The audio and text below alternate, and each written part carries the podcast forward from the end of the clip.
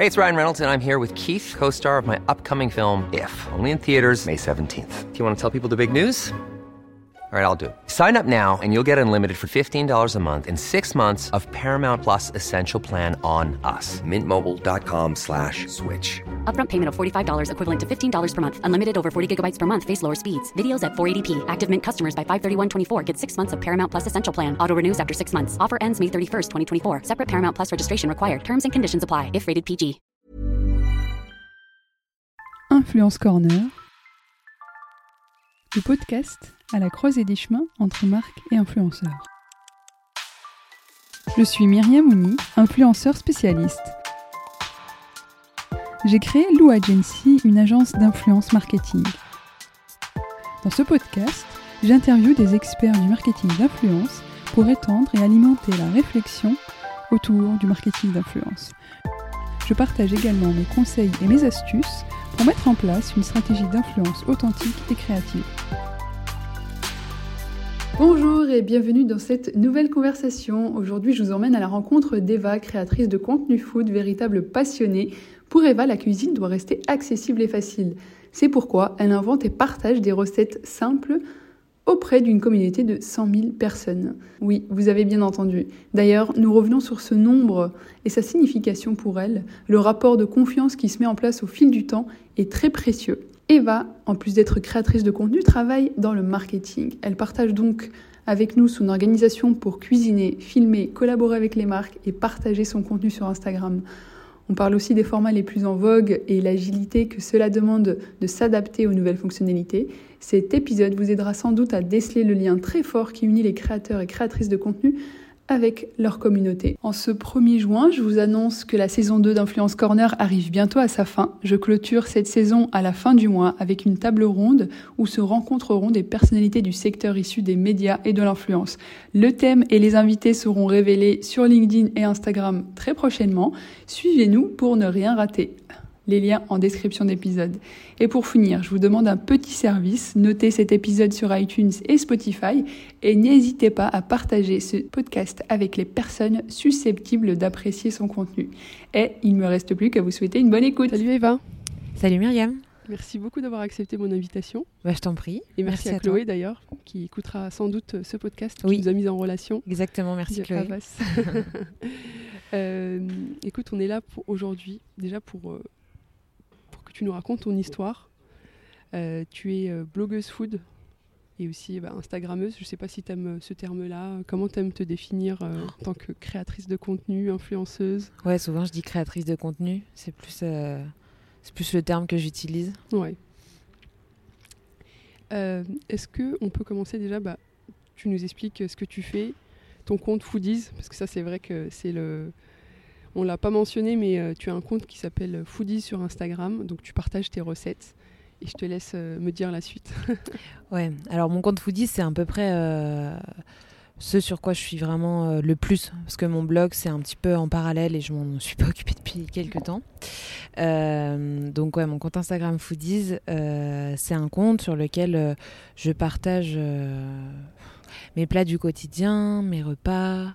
Euh, mes découvertes food euh, et tous les jours, presque tous les jours, euh, une recette. une recette, alors je fais pas des grandes recettes, je suis pas une grande cuisinière. Il y a beaucoup de gens qui pensent que je suis une super cuisinière, etc. Mais c'est toujours ce que je dis, moi, si vous me demandez de faire un, un, rôti ou un poulet ou des trucs qui vont cuire pendant des heures et tout, je ne sais pas faire. Moi, je suis vraiment de la cuisine du quotidien. Donc c'est des recettes très simples. Euh, J'essaie qu'elles soient plus ou moins équilibrées. Euh, autant au début de mon compte, je promouvais pas mal euh, l'équilibre, la healthy food, etc. Moins maintenant, même si je fais attention à ce qu'il y ait toujours des légumes, des protéines, etc. dans mes repas. Mais c'est vrai que c'est plus des repas du quotidien sans vraiment faire attention trop à la diététique, etc. Donc du coup, c'était pas une passion de base? Si, en fait, enfin c'est une passion, mais je suis pas sûre qu'on. Enfin, une passion, mais dans le sens où je suis pas une pro, etc.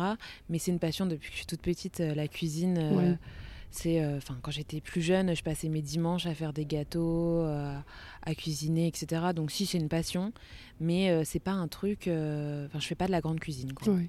Tu as parlé de, de healthy food au début. Mm. Euh, C'était une prise de conscience. Comment c'est arrivé?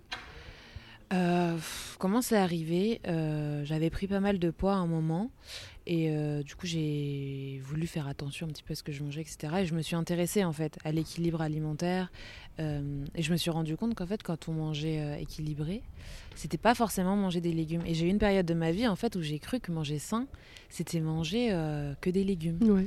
Et c'était une grave erreur, je tiens à le dire. Et, et j'ai appris de cette erreur-là. Et maintenant, je fais vraiment attention à varier mon alimentation, mais que ça reste toujours hyper gourmand, etc. Ouais.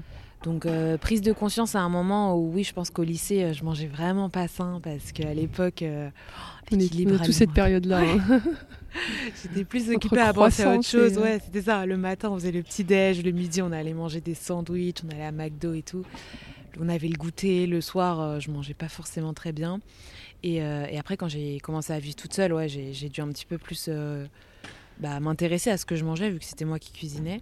Et c'est là où je pense que oui, en effet, j'ai plus fait attention à, l'équilibre alimentaire. Et là où, comme je te dis, il y a eu le, un peu cette... euh, comment est-ce qu'on dit euh, prise de conscience non, quand je me suis trompée en fait, où j'ai- associé en fait le manger sain, comme je te disais, avec manger euh, très peu et des légumes, etc.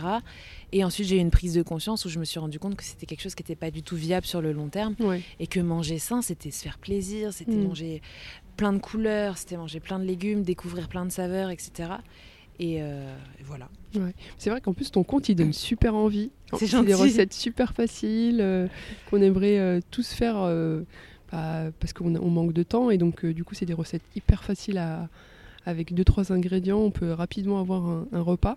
Comment tu as, commencé la création de contenu? Qu'est-ce qui t'a fait switcher en fait sur bah, j'ai envie de faire ça de façon régulière, etc. Alors, à la base, mon compte Instagram, euh, je l'ai créé parce que euh, c'était il y a trois ans. Et à l'époque, sur Instagram, euh, je sais pas si tu te rappelles, mais tu pouvais voir ce que tes abonnés likaient. Ouais. Et donc, tu avais une page, maintenant, il n'y a plus ça, mais tu pouvais voir euh, quand machin avait liké la photo de machin, etc. Et euh, moi, je likais tout le temps des trucs de, de food, etc. Et mes potes, ils se moquaient de moi tout le temps. Genre, ouais, Eva, elle a encore liké des burgers ce soir, etc. Et du coup, euh, c'était un peu. À un moment, je me suis dit, ouais, il faut vraiment croire que je, que je, que je pense qu'à la nourriture. Mm. Donc, je me suis dit, je vais créer un compte Instagram en parallèle de mon compte perso, où euh, là, je pourrais faire ma vie sur Insta, aller regarder toutes les recettes que je voudrais, etc.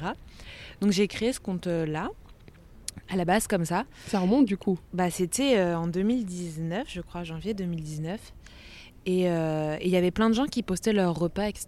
Donc moi, j'ai commencé un peu à faire pareil. Euh, je mettais mes repas, etc. Et puis je parlais avec des gens en fait qui avaient les mêmes euh, centres d'intérêt que moi, c'est-à-dire la nourriture. Est-ce que c'est un centre d'intérêt la nourriture Mais en tout cas la cuisine plutôt. Et, et donc on a comme ça, petit à petit, au début je, posais, je, peux, je postais mes repas.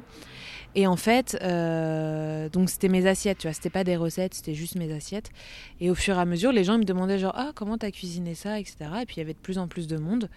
Et au final, euh, j'ai commencé à poster vraiment des recettes euh, quotidiennement. Ouais. Je sais pas trop comment ça s'est fait. Je pense qu'il y a eu aussi beaucoup l'effet confinement Mhm. où là, bah, j'avais comme tout le monde rien d'autre à faire que que cuisiner. Ouais. Donc euh, pendant le confinement aussi, ouais, j'ai commencé à vraiment être beaucoup plus régulière sur la création de contenu. Ouais.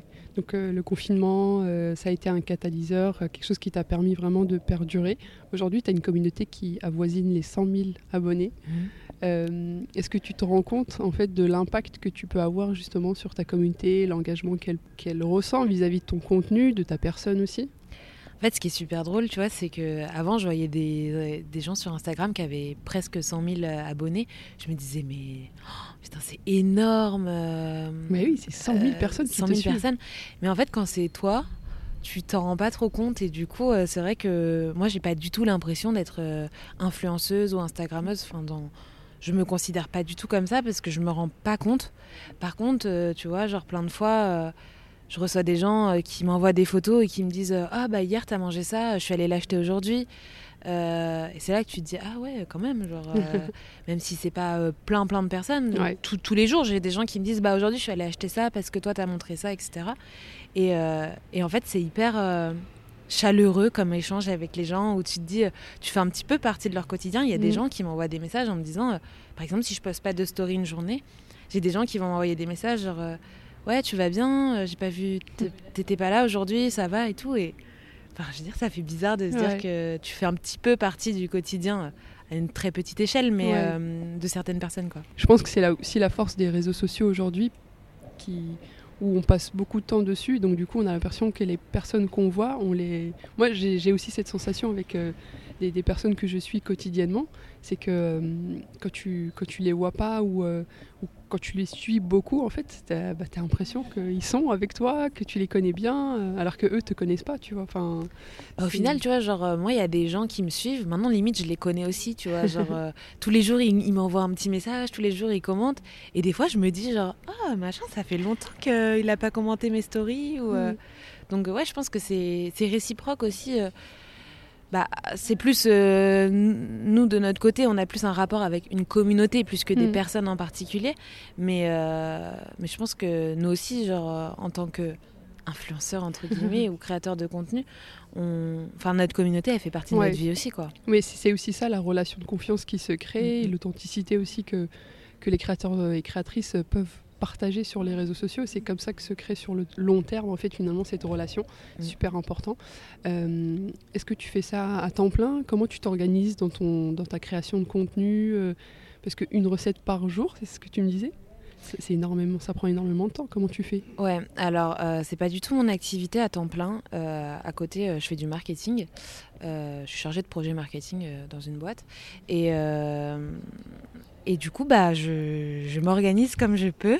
Euh, ça demande beaucoup, beaucoup de temps la création de contenu. Euh, on se rend pas trop compte, je pense, mais euh, une recette, par exemple, euh, bah, déjà, il faut que je réfléchisse à la recette que je veux faire. Bon, ça va, mes recettes sont assez simples, donc souvent c'est des déclinaisons. Tu vois, Ouais. genre un gratin de pâte, tu peux le décliner en plusieurs fois, etc.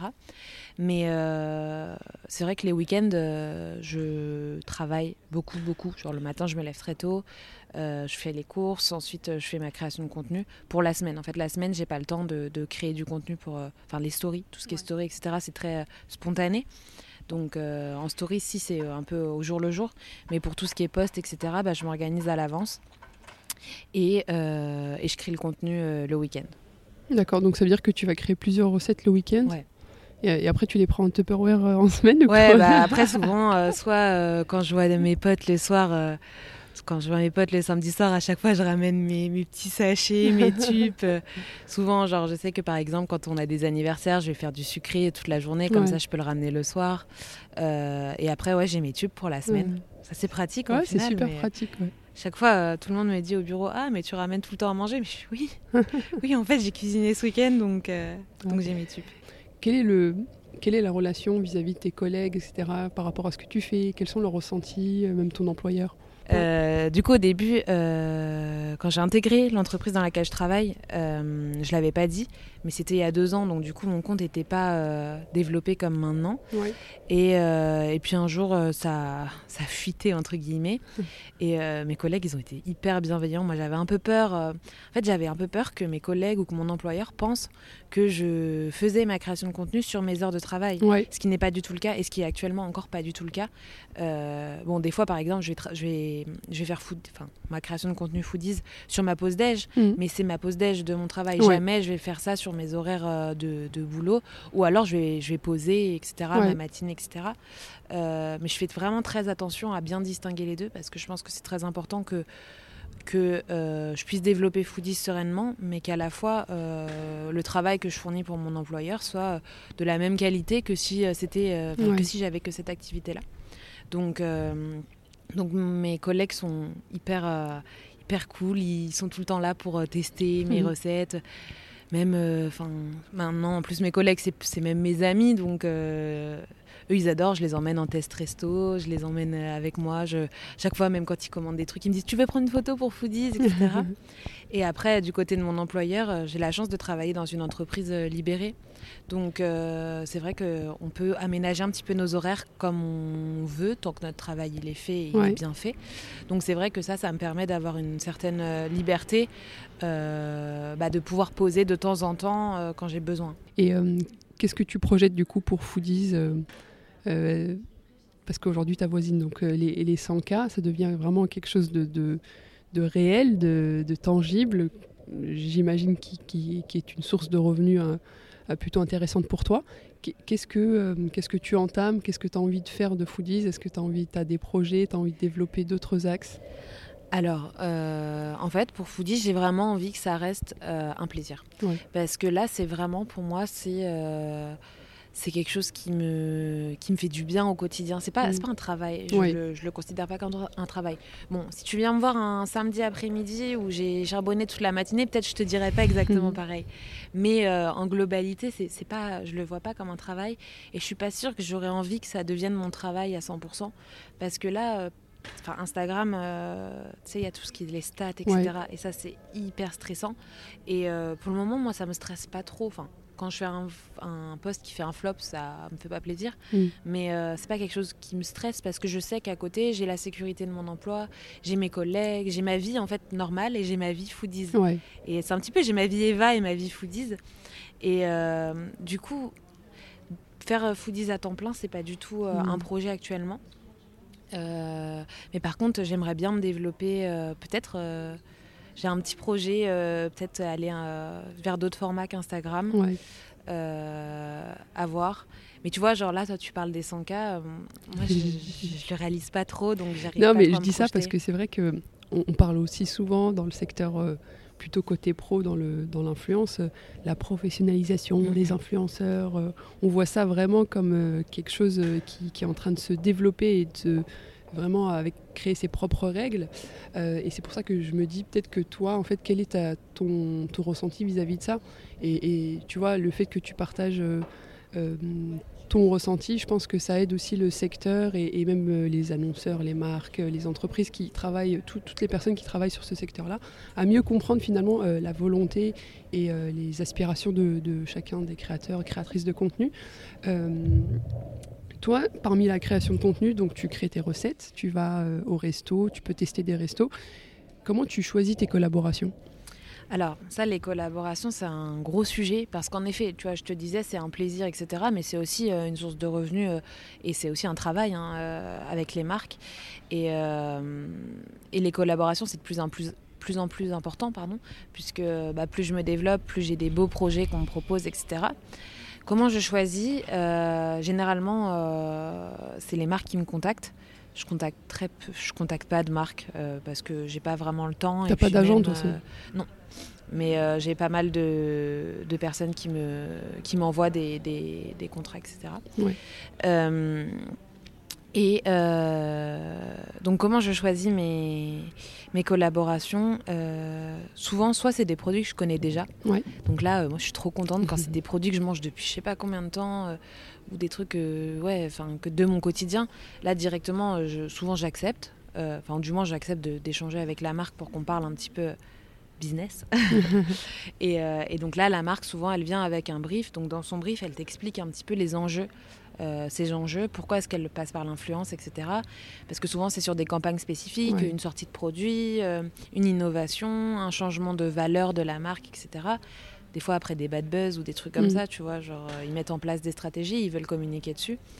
Donc là, euh, j'échange avec les marques. Souvent, franchement, les gens qui sont responsables de la relation avec les influenceurs, Ouais. ils sont mais adorables. Enfin, j'ai eu très peu de mauvaises expériences parce que euh, à chaque fois ça se passe super bien, donc on échange. C'est vraiment euh, basé sur l'échange. Ouais. Où euh, là, moi, je leur explique aussi souvent ma vision des choses. J'aime pas trop quand on m'envoie un brief, on me dit faut que tu dises ça, ça, ça, Mhm. ça, parce que de un, c'est pas ce que j'ai envie de faire, et de deux, moi, je suis pas sûre que ça marche vraiment quand on fait ça. Si t'as 15 influenceurs qui disent exactement le même discours, euh, enfin moi en tout cas en tant que consommatrice euh, sur Instagram, je vais me dire mais c'est une blague. Mhm. Donc euh, souvent je demande à pas avoir de brief écrit, enfin si, hein, mais pas de brief précis. Et je, je regarde un petit peu le brief qu'on m'a envoyé, les, les contenus qu'on doit produire et, et ce qu'on doit dire en fait. Et puis j'adapte par rapport à ma communauté, etc. Donc là, ensuite, on valide ensemble les tarifs, etc. moi, j'envoie un devis et eux un contrat, on signe. Et puis après, bah, je crée le contenu qu'on a validé ensemble, je publie. Et puis euh, là, euh, après, bah, c'est à ma communauté euh, de jouer son rôle. ils like, ils partagent, ils commentent, ils me font des retours. et voilà, ça marche un peu comme ça.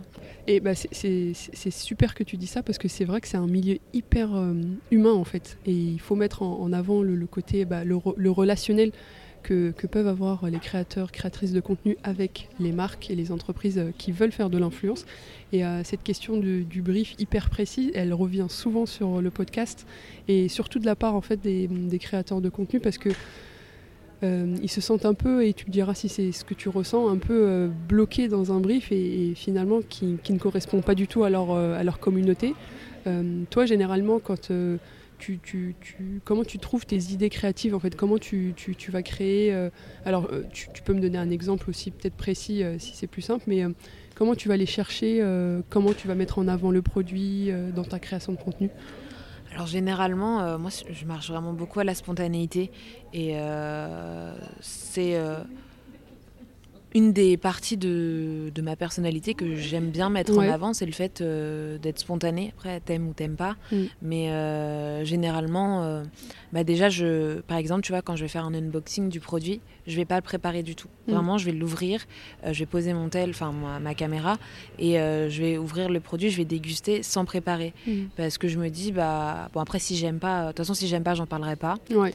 et si j'aime, bah, du coup, on me voit réagir normalement quoi. Donc euh, ça, euh, pour tout ce qui est story, c'est très spontané. Et après, pour la création de contenu, euh, tout ce qui va être post, réel, etc., bah là, ça va être vraiment bah, qu'est-ce que moi j'aurais envie de manger mm. Quelle recette me donnera envie avec ce produit-là Et puis après, bah, je cuisine. Quoi. Et par exemple, pour les restaurants, c'est différent? Comment tu t'abordes la chose? Alors pour les restaurants, euh, souvent bah, les restaurants ils me proposent de venir tester leurs cartes pour que je mhm. puisse en parler. Pas spécialisé forcément dans le testing resto, il y a des, il y a des comptes qui sont bien plus, euh, bien plus développés sur ce mhm. pan-là. Mais c'est vrai qu'il y a des restos qui me proposent de venir tester leurs cartes. Et euh, bah, là du coup c'est pareil, hein, c'est spontané. je prends en photo les plats que, que j'ai choisis. Souvent les restaurateurs ils sont adorables en plus. Mais, euh, mais ce qui est cool, c'est que par contre, généralement, après, je sais pas, je parle pas pour tout le monde, hein, je parle pour mm. moi, mais j'ai pas trop de traitement de faveur, tu vois, ou, euh, euh, enfin, j'ai l'impression que je suis un vrai client lambda, donc c'est mm. ça qui est cool pour pouvoir bien en parler de l'expérience. Et puis bah après, je poste mes stories et là, souvent, les gens m'envoient des messages, oh, ça a l'air trop bon, c'est quelle adresse, etc. Et puis, et puis aussi, je reçois pas mal de messages de gens qui m'envoient des messages en me disant qu'ils viennent à Paris qui voudraient des adresses euh, pour tel ou tel événement, tel ou tel euh, type de nourriture. Donc là, euh, bah, souvent, je partage les restos que, j'ai testés. Par rapport aux fonctionnalités d'Instagram, ça a beaucoup évolué. je vois que tu as utilisé les guides. Moi, je trouve une fonctionnalité qui est un peu sous-cotée, dans le sens où je trouve qu'elle permet d'organiser justement Instagram. Toi, tu l'utilises comment Et est-ce que tu as eu des retours de, tes, de tes abonnés, des personnes qui te suivent? Mais là où je te rejoins carrément, c'est que c'est vraiment sous-côté. Et du coup, en fait, je les ai utilisés. Donc j'en ai quelques-uns. Mais tu vois, c'est quelque chose que je mets même plus à jour. Je sais pas trop. Euh, ils ont sorti cette fonctionnalité. C'était pendant le deuxième confinement, je me rappelle. Donc ça devait être fin 2020 fin 2020. Et euh, à ce moment-là, moi j'avais lu partout, euh, si vous voulez rester tendance sur Insta, il faut faire des guides, etc. Donc je m'y suis mis direct. Et en fait, euh, j'ai pas l'impression que ça ait vraiment pris, alors que pourtant, c'est hyper pratique. Parce que combien de fois il y a des gens qui m'envoient des messages, ouais, t'avais fait, je sais pas, un bagel au saumon, je le retrouve pas. Et moi je repars dans mon feed, etc. C'est pour ça que j'avais fait mon blog dont je te parlais un petit peu au début, mais que j'ai un peu laissé à l'abandon. D'ailleurs, je vais me mettre dans ma to-do en partant là, de remettre à jour. Mais parce que c'est vrai que Instagram c'est pas hyper pratique pour, euh, bah, pour retrouver les publications et ce truc de guide là c'était une super bonne idée. Donc ça aussi je pense que je vais les remettre à jour. Euh, mais du coup ouais je les utilise pas énormément. Mm. Plus énormément du coup, euh, mais pourtant c'est super pratique. Surtout que je trouve que même dans le cadre de l'influence, euh, ça peut être aussi un moyen pour les marques d'aller voir un peu le contenu que tu crées, l'organisation que tu as, etc. Et donc d'en savoir un peu plus sur toi pour euh, vraiment bah, coller euh, un peu à la, au partenariat et te proposer un truc qui, te, qui, te, qui soit plus, plus personnalisé. Et, euh, et c'est- vrai que c'est dommage. Donc, avis à Instagram Ouais. si vous écoutez ce podcast. Et et il y a aussi une autre fonctionnalité, les Reels, qui est vraiment mise en avant euh, en ce moment avec euh, le côté euh, bah, vidéo, mais en même temps aussi plein d'effets, plein de, de, choses qu'on peut, peut créer à travers les vidéos, les Reels. Toi, t'en fais beaucoup. Comment t'as as, appréhendé cette nouvelle fonctionnalité? Bah, en fait, euh, je pense que sur Instagram, on n'a pas trop le choix de suivre un petit peu le, le rythme.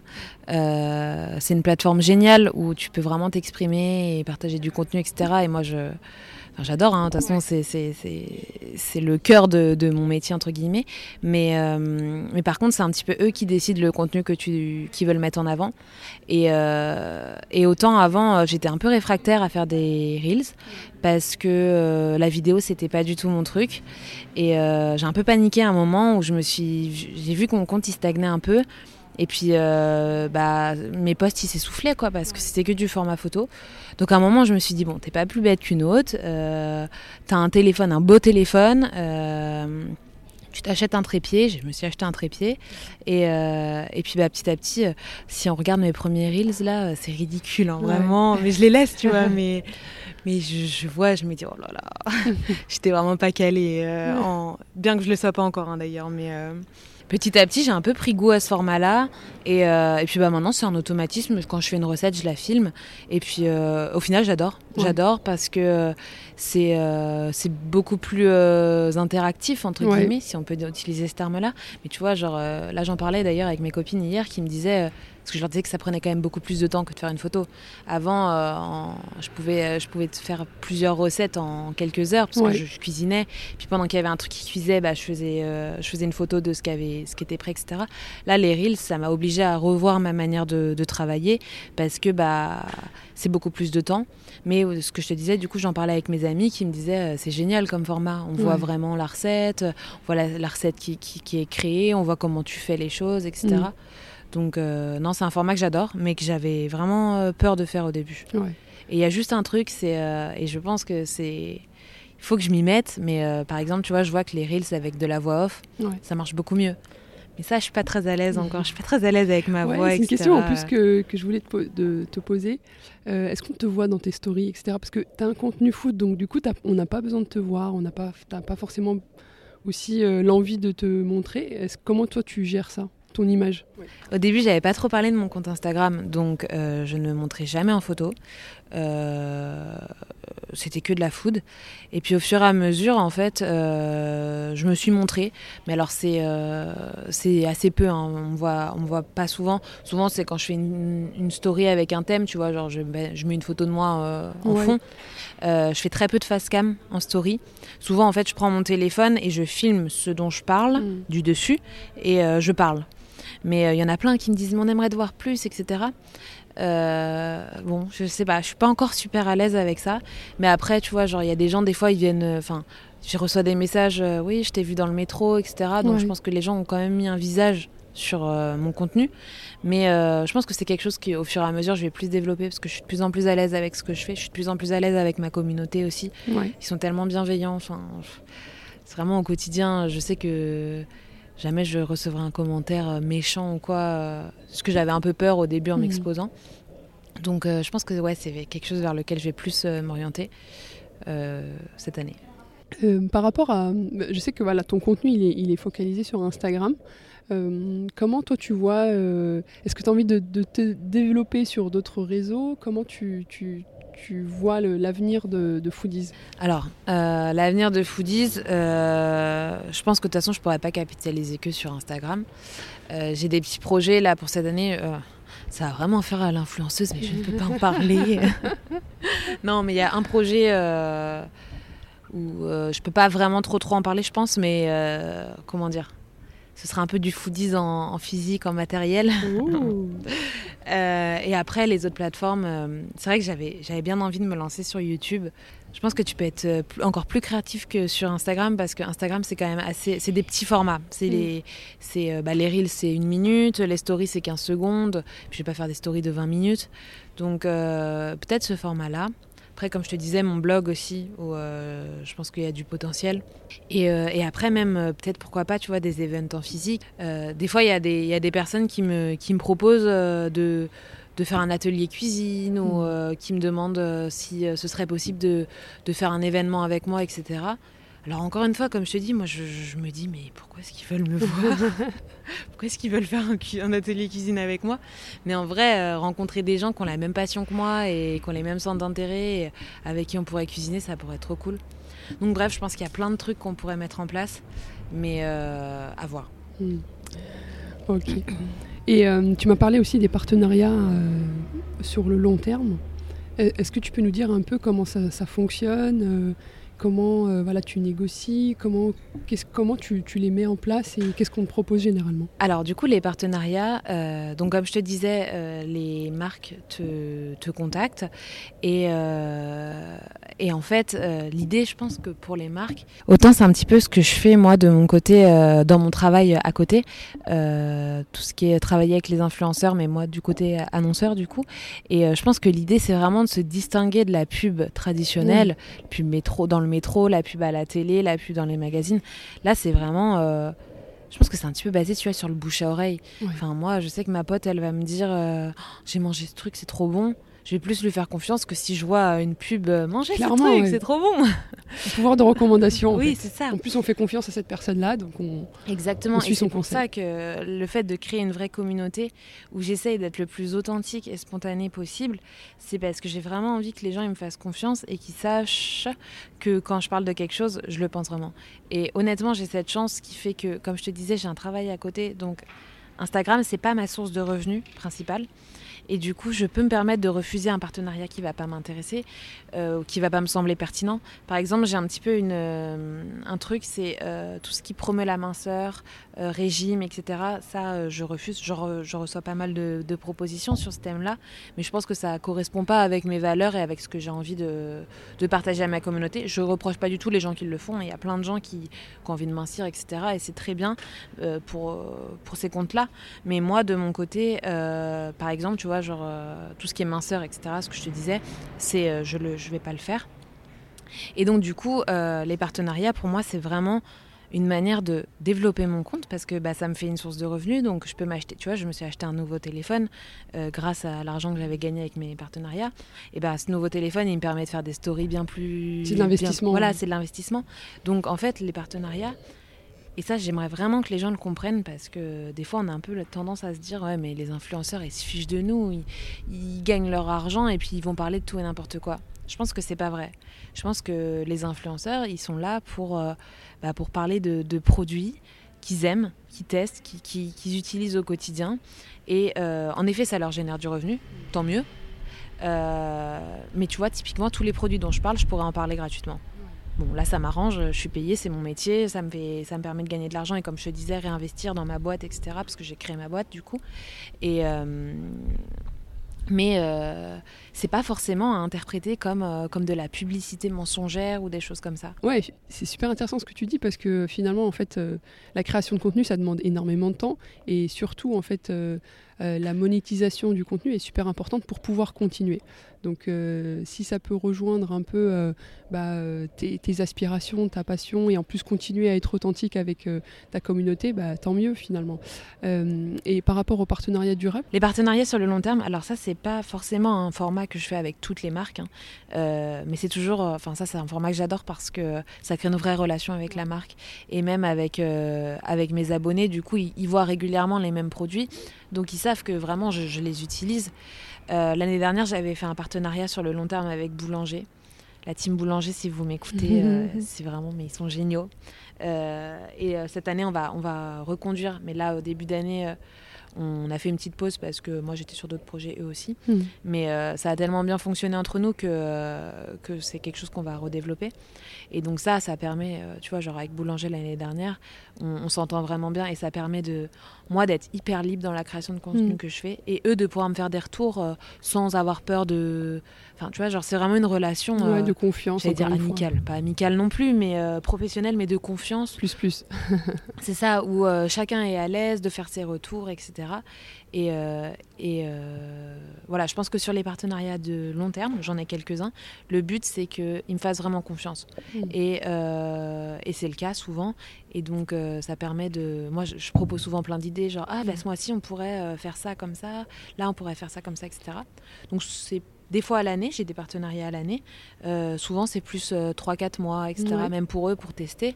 Et puis après, euh, ils reconduisent ou ils reconduisent pas, selon, bah, selon les stats. Parce que ça, c'est un truc qu'on n'a pas forcément abordé. Mais moi, après chaque collaboration, j'envoie mes stats. Mhm.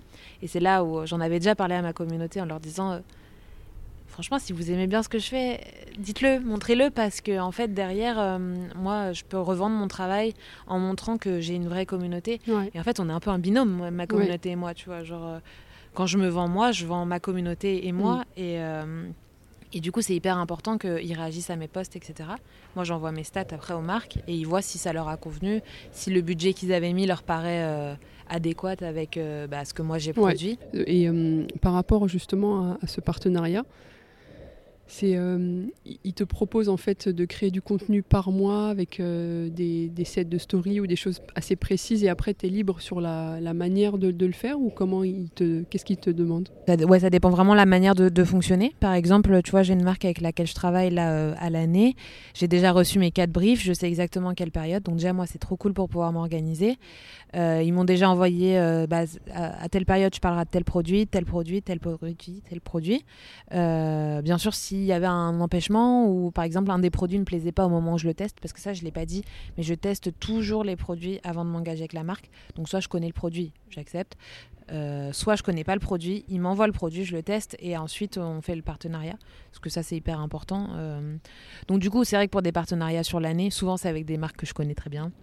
Euh, euh, et, donc là, ouais, donc soit j'ai quatre briefs par exemple avec certaines marques, soit euh, j'ai une autre marque, tu vois, avec laquelle là je travaille sur euh, trois mois, où ils m'ont dit, voilà, on veut deux sets de story par mois. Maintenant, tu fais ce que tu veux avec ces sets de story. Tu nous les envoies juste pour validation, parce que c'est important, même pour moi. Hein. je préfère qu'il y ait eu validation avec les marques.